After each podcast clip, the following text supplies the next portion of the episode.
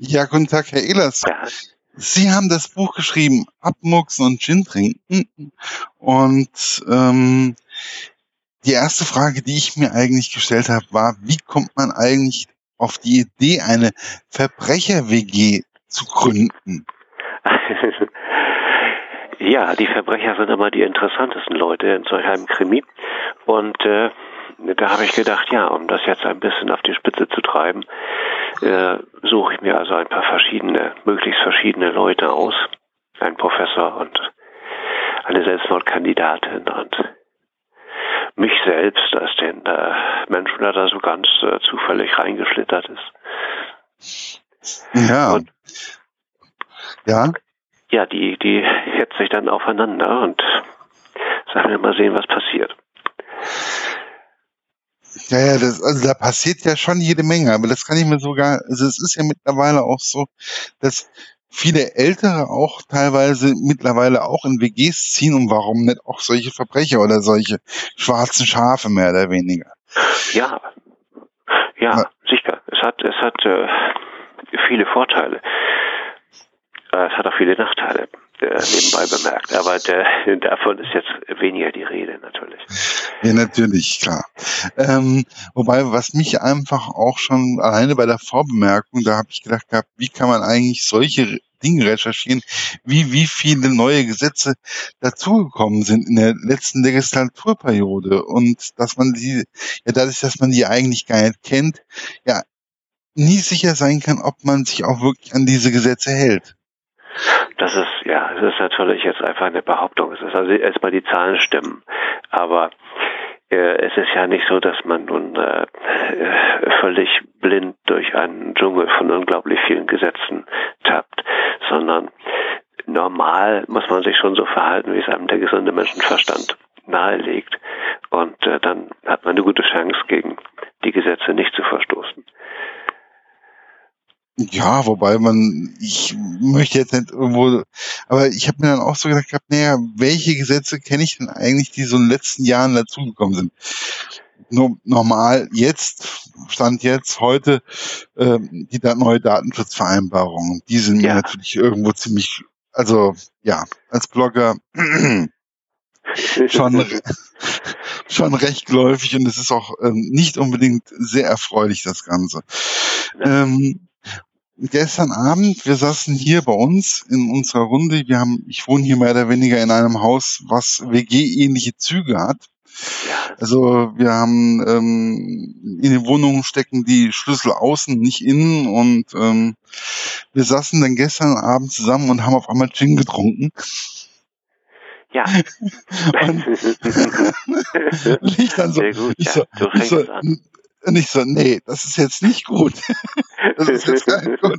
Und ähm, da habe ich mir auch die Frage gestellt, wie kommt man eigentlich, wie, wie kommt es zu dieser Liebe zum Gin? Also ich hatte das Gefühl, sie haben da schon so eine leichte Liebe zu diesem Getränk. Das ist richtig. Denn das, äh, also einmal, das hat zwei Aspekte. Das eine ist äh, Krimi-Autoren. Viele Krimi-Autoren trinken gerne Gin. Und also die wir kennen von Tagungen her. Und äh, das andere, aber die eigentliche Liebe zum Gin, die kommt äh, woanders her. Und zwar, äh, wir haben äh, über meine Frau äh, kennengelernt, eine alte Dame aus England. Mhm. Äh, Aunt Marion, habe ich gesagt dazu. Also Tante Marion, die ist aber überhaupt nicht verwandt mit uns. Und äh, die hat uns also jedes Jahr mindestens einmal für zwei Wochen besucht Sie war sehr alt. Ähm, sie war Dame Marion, also äh, geadelt worden. Oh. Und zwar für ihren Einsatz im Kriege. Sie war das ranghöchste weibliche Mitglied der englischen Marine. Und wow. Und äh, sie war aber eine eine völlig also sehr sehr offene und sehr kritische und und anti äh, Frau und mit der wir also sehr viel diskutiert haben und mit der wir auch sehr viel getrunken haben. Und zwar, was sie gemacht hat, sie hat also jeden Abend so ein, ein, ein großes Glas, muss man sich so vorstellen, wie so ein, ja, wie so ein Becher, den man so normalerweise für Tee oder, oder äh, Kaffee nimmt und da rein dann also so also ein paar Eiswürfel und dann so bis zu einem guten Viertel Gin und dann den Rest mit trockenem Martini aufgefüllt.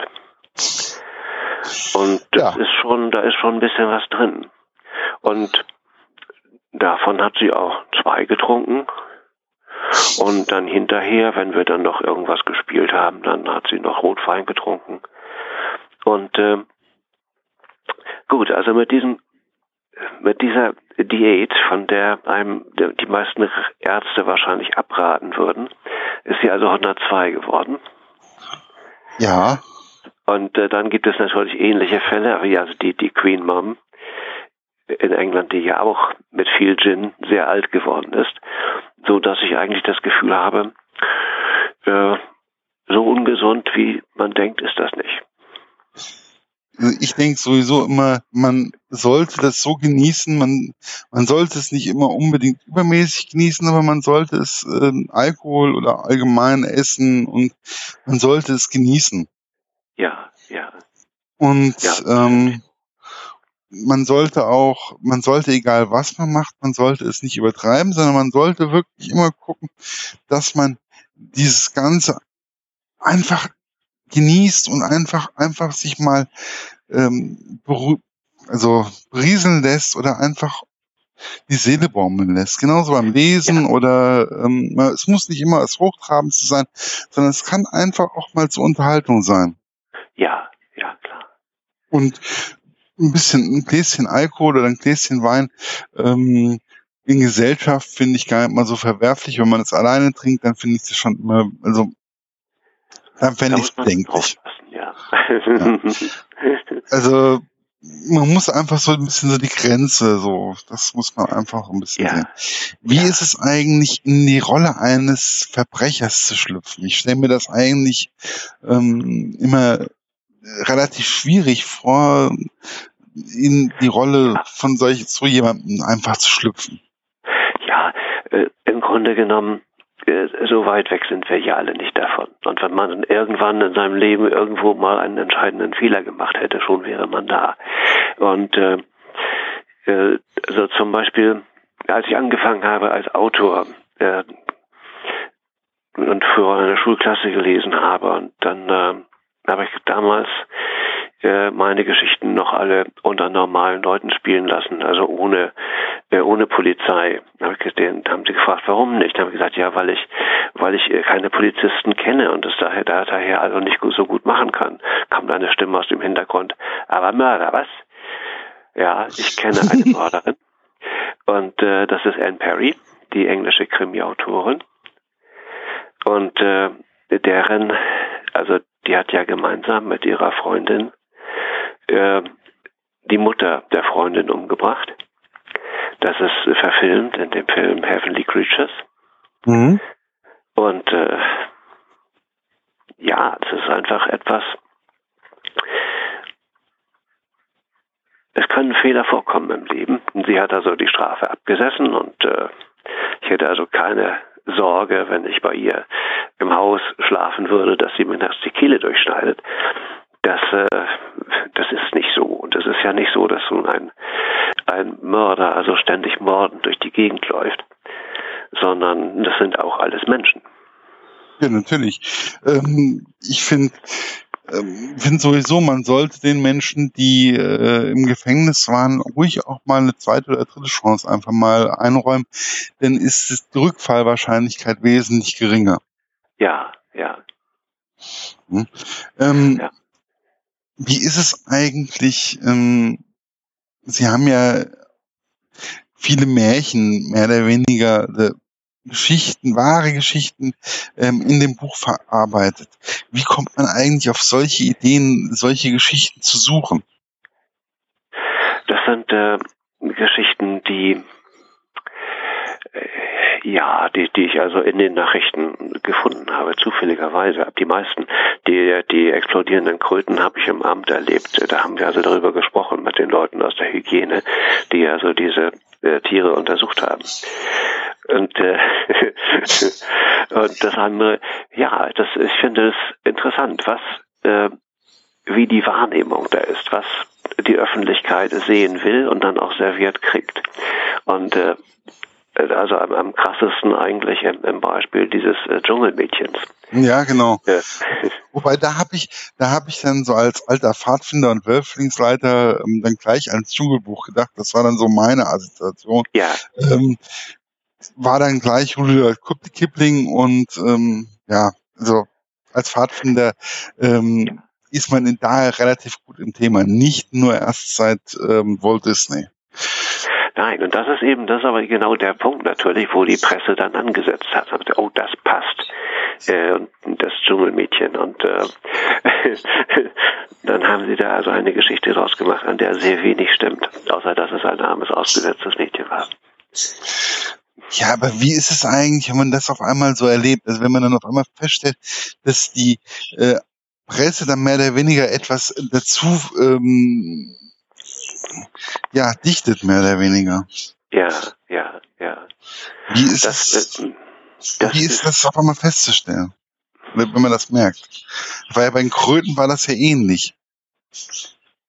Äh, ja, genau. Es ist einfach nur, man, man kann es schwer feststellen. Man muss einfach, man muss so kritisch wie möglich an die Sachen rangehen. Und äh, wenn einem irgendetwas unwahrscheinlich vorkommt, dann einfach mal nachgucken, was, äh, was kann denn so sein. Und das mit den explodierenden Kröten.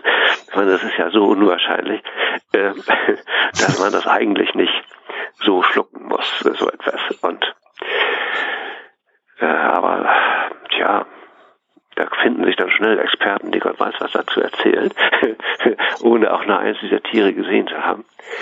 Nee, ich habe das ja nachher im Nabu, ich habe bei dann auch nur, sie haben ja dann auch Links bei Ihnen auf der Homepage ja. zu diesen einzelnen Stories, was ich unwahrscheinlich ähm, toll finde, einfach, dass man, dass sie einfach sagen, okay, ähm, wer mehr wissen möchte bei mir auf der Homepage, dann kriegen wir das schon oder dann ja. kriegen sie einfach mal die Wahrheit präsentiert oder ähm, ja, finde ich schon ziemlich wichtig. Einfach auch, dass man ähm, beide Seiten ein bisschen miteinander äh, verbindet. Ja, ja. Ja. Ja, ja, das sind auch immer, das sind auch natürlich reizvolle Sachen für einen Autor. Und äh, was mich äh, gereizt hat und was ich früher schon mal verarbeitet hat, ist diese Anastasia-Geschichte. Mhm. Äh, die natürlich, das ist alles es ist alles so, wie hier auch geschrieben ist. ist Anastasia hat das mit Sicherheit nicht überlebt. Und äh, das ist, soweit ist das alles klar. Aber ansonsten ist nichts klar. Äh, zum Beispiel äh, sind ja, das steht hier auch drin, die, die Leichen von äh, möglicherweise Anastasia und dem äh, Zarensohn, der ist sehr viel später gefunden worden und die sind an ganz anderer Stelle begraben worden. Und wie kommt denn das, bitteschön? Warum hat man das gemacht? Die Leute waren in Panik, die waren in Eile. Und äh, das ist nicht ohne weiteres erklärbar. Und übrigens kommt es in dem offiziellen Bericht äh, über die äh, Hinrichtung der Zarenfamilie auch nicht vor. Und da kann, da kann man natürlich dann ansetzen und sich alles Mögliche ausdenken. Das ist doch eigentlich ein gefundenes Fressen auch für einen Autor, oder? Ja, natürlich. Klar. Also so ähm, da einfach dann auf einmal eine Story drum zu bilden und warum war das so und ähm, vielleicht auch eine Krimi oder ein Thriller, irgendwas in der Richtung oder ja. ja. Da ist ja Tür und Tor geöffnet eigentlich, kann ich mir vorstellen. Ja. Auch ähm, bei solchen Sachen wie zum Beispiel ähm, die Sachen mit den Kröten, da kann man bestimmt auch, also den Dschungelkind oder so, da kann man wirklich, ich glaube, da kann man unwahrscheinlich viel draus machen. Ja, ja, ja, das kann man. Wie, ähm, wie ist es eigentlich? Ich habe das Gefühl, also Sie haben einen unwahrscheinlich schwarzen, dunklen Humor teilweise. Ähm, wie wichtig war das für Sie auch in diesem Buch, das so mit einfließen zu lassen? fließt ganz von selber. Aber ich habe eine nicht, nicht, nicht besonders optimistische äh, Einschätzung der Weltlage und, äh, und überhaupt der menschlichen Verhaltensweisen. Und äh, von daher er kommt das mal ganz von selber mit rein. Das, äh, das ist, ähm, also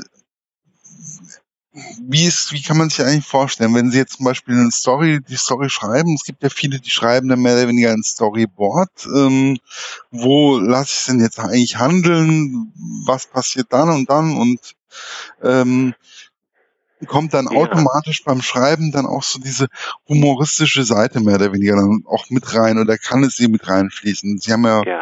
bei anderen Büchern hatten Sie ja auch schon mal mir erzählt, dann ist es nicht so, dann die sind nicht so mit Humor gesegnet, sondern die sind dann etwas dunkler und ähm, ja.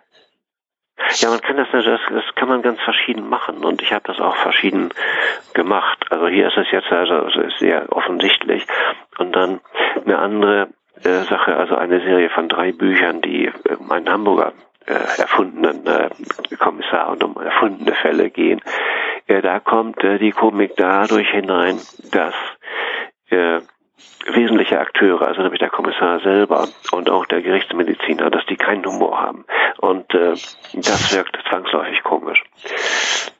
Wenn die mit irgendetwas konfrontiert werden, äh, was, äh, was in Richtung Komik geht, dass die dann also irgendwie völlig, äh, völlig falsch reagieren. Ja, aber das ist einfach, wenn man darüber nicht so richtig nachdenkt, was jetzt gerade lustig erscheinen kann oder so, dann ähm, ja, manchmal kommen dann die blödesten Sachen bei raus. Also ich kenne das ja von mir selber auch, dass manchmal so die Worte schneller rauskommen, wie sie eigentlich sollten. Und manchmal denke ich mir so, ja. oh Gott, was, ja. was habe ich da schon wieder gesagt? Ähm, ja. Wobei nee, das ich, ist beim, beim gesprochenen Wort natürlich viel schneller passiert als beim Schreiben, wobei man ja immer noch die Chance hat, äh, das beim Durchlesen dann zu finden und zu korrigieren.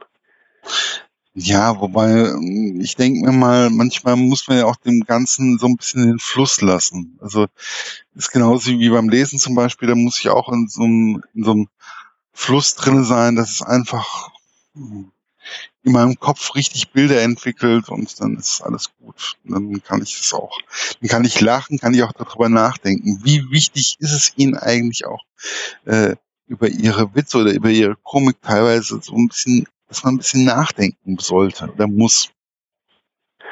Ja, also das, das finde ich immer. Und gerade wenn man also etwas, etwas Komisches schreibt, bei, bei Kurzkrimis kommt das ja auch schon vor. Man muss natürlich immer äh, im Auge behalten, dass in Wirklichkeit ein Mord nicht komisch ist. Und äh, in Wirklichkeit ist er auch nicht so ja so, wie soll ich sagen, nicht, nicht dadurch, dass der Fall gelöst wird, ist das nicht alles geheilt, sondern das hinterlässt viele äh, Spuren und, und, und viele Opfer, äh, auch wenn äh, nicht nur den Ermordeten, sondern auch viele andere Leute, die dadurch betroffen sind. Ja, Familie, Freunde, ähm, da ja. bleibt schon, da bleibt schon wirklich viel ähm, wo es einem wehtut oder was einfach ja. nicht richtig ist oder auch bei äh, Wirtschaftskriminellen, das, da, da hängen ja dann auch manchmal ganz andere Sachen noch mit dabei.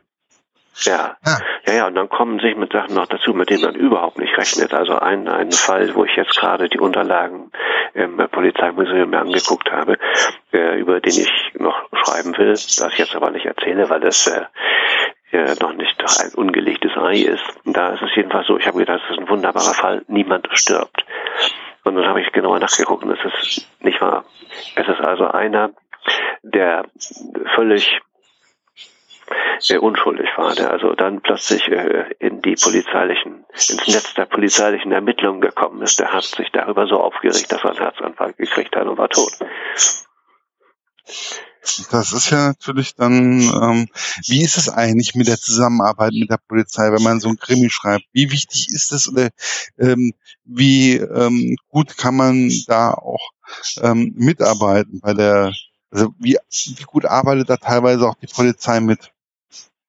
Also die machen, die machen sehr gut mit. Also es ist so, ähm, also bei diesem Buch habe ich das jetzt nicht ausgetestet, aber bei denen, die also mit echter Polizeiarbeit zu tun haben, äh, da gehe ich dann äh, mit meinen Fragen äh, nach Hamburg zum Polizeipräsidium, zu den Pressemenschen und äh, der beantwortet dann auch alle äh, Fragen, auch die dümmsten Fragen. Das ist also überhaupt kein Problem, das machen die.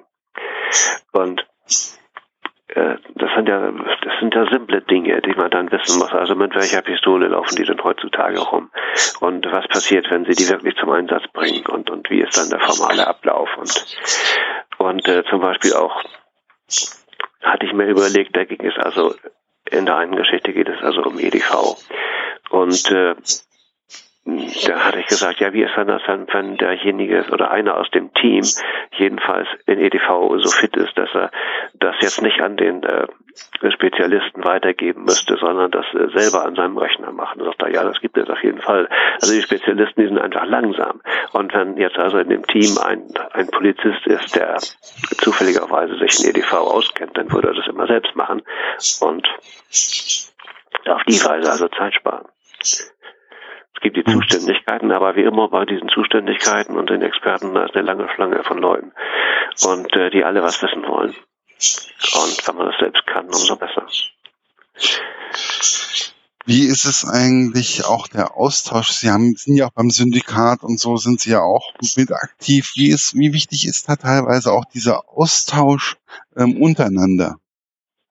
Untereinander also bei den Autoren? Ich finde ihn sehr wichtig.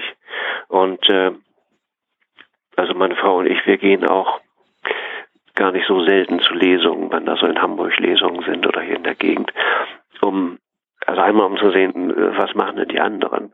Und äh, da kann man ja nur daraus lernen, auch aus, aus den guten äh, Dingen, die vorgetragen werden, aber auch aus den Fehlern.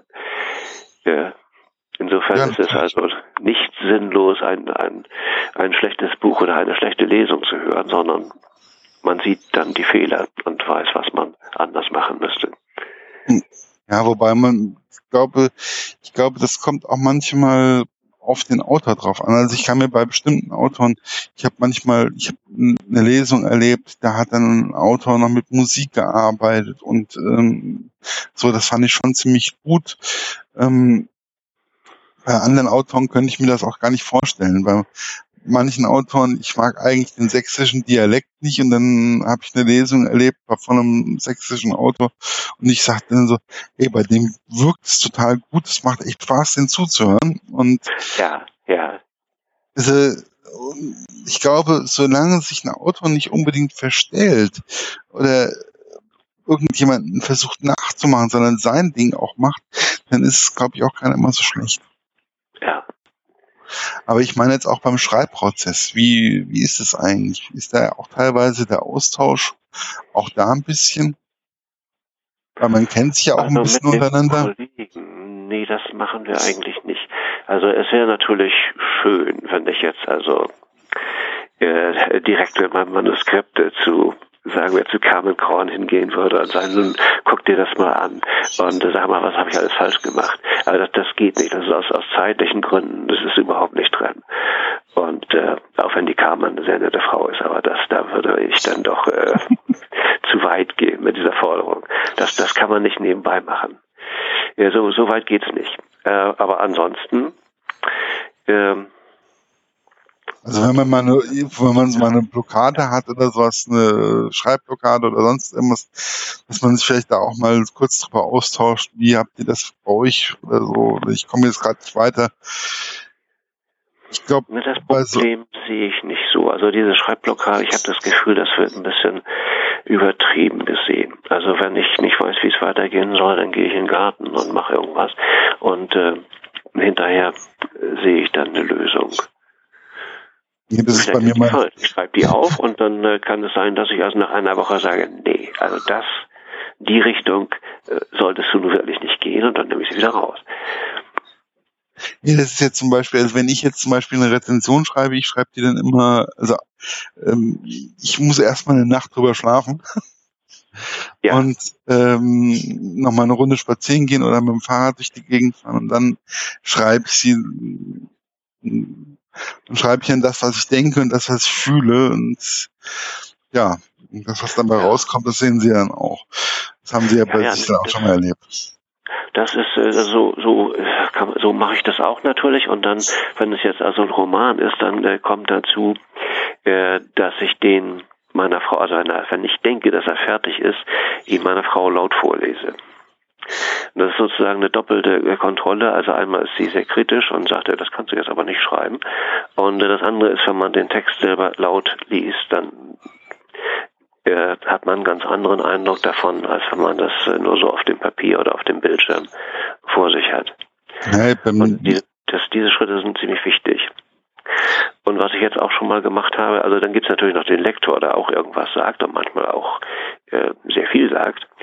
Und äh, dann hat man natürlich noch die Möglichkeit, äh, heutzutage, man irgendwelche Testleser bittet, sich das durchzulesen. Mhm.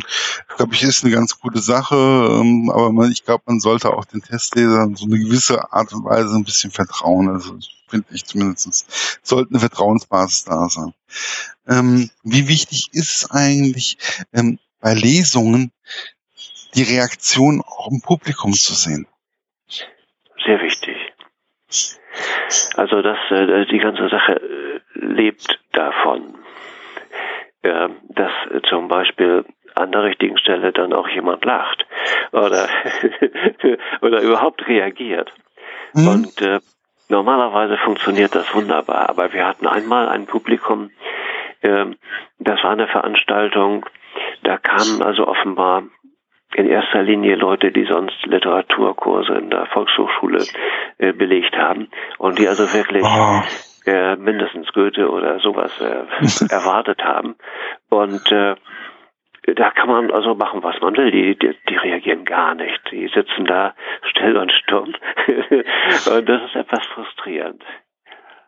Nee, das kann ich mir, also ich kenne das, ähm, ich war früher auch als Disc-Jockey unterwegs und ähm, wenn man dann auf einmal so eine Hochzeit hat und da war äh, manchmal da habe ich gesagt, das kann doch eigentlich gar nicht sein. Man kann machen, man kann sich hinstellen, kann machen, tun, was man will.